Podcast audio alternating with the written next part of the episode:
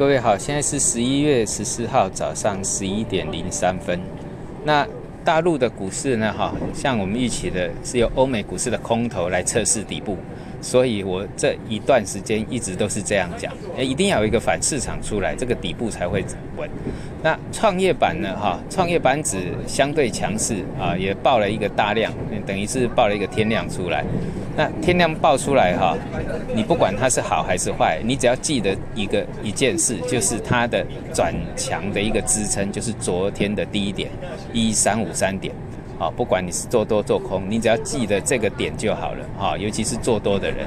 那深圳成分指数呢？因为我讲到八千点这个关卡，好，这个必须要失而复得的，所以很重要的。啊，这个很重要，因为深圳成分股一旦跌破八千，啊，确立，我讲的确立就是呃完全跌破啊。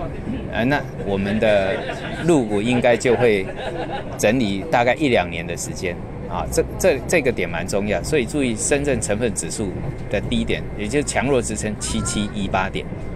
那油价这次跌破了起涨点，所以呢，哈，你看民的呃民航机场哈，就像我们讲到利空。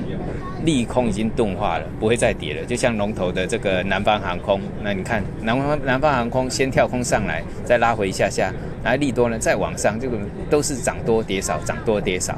好，那也不要再问要不要追了啦。好，就我讲过，股票好不不是股票不好，而是大家的习惯不好。啊，必须要在底部买。啊，那跳空去追，当然它长期还是有投机价值，投资的一个价值。那有投资价值，你还还有好的习惯，啊，所以有些股票你看哈，哎，七月、八月、九月、十月，每个落底期不同。像民航机场就是十月、十一月落底。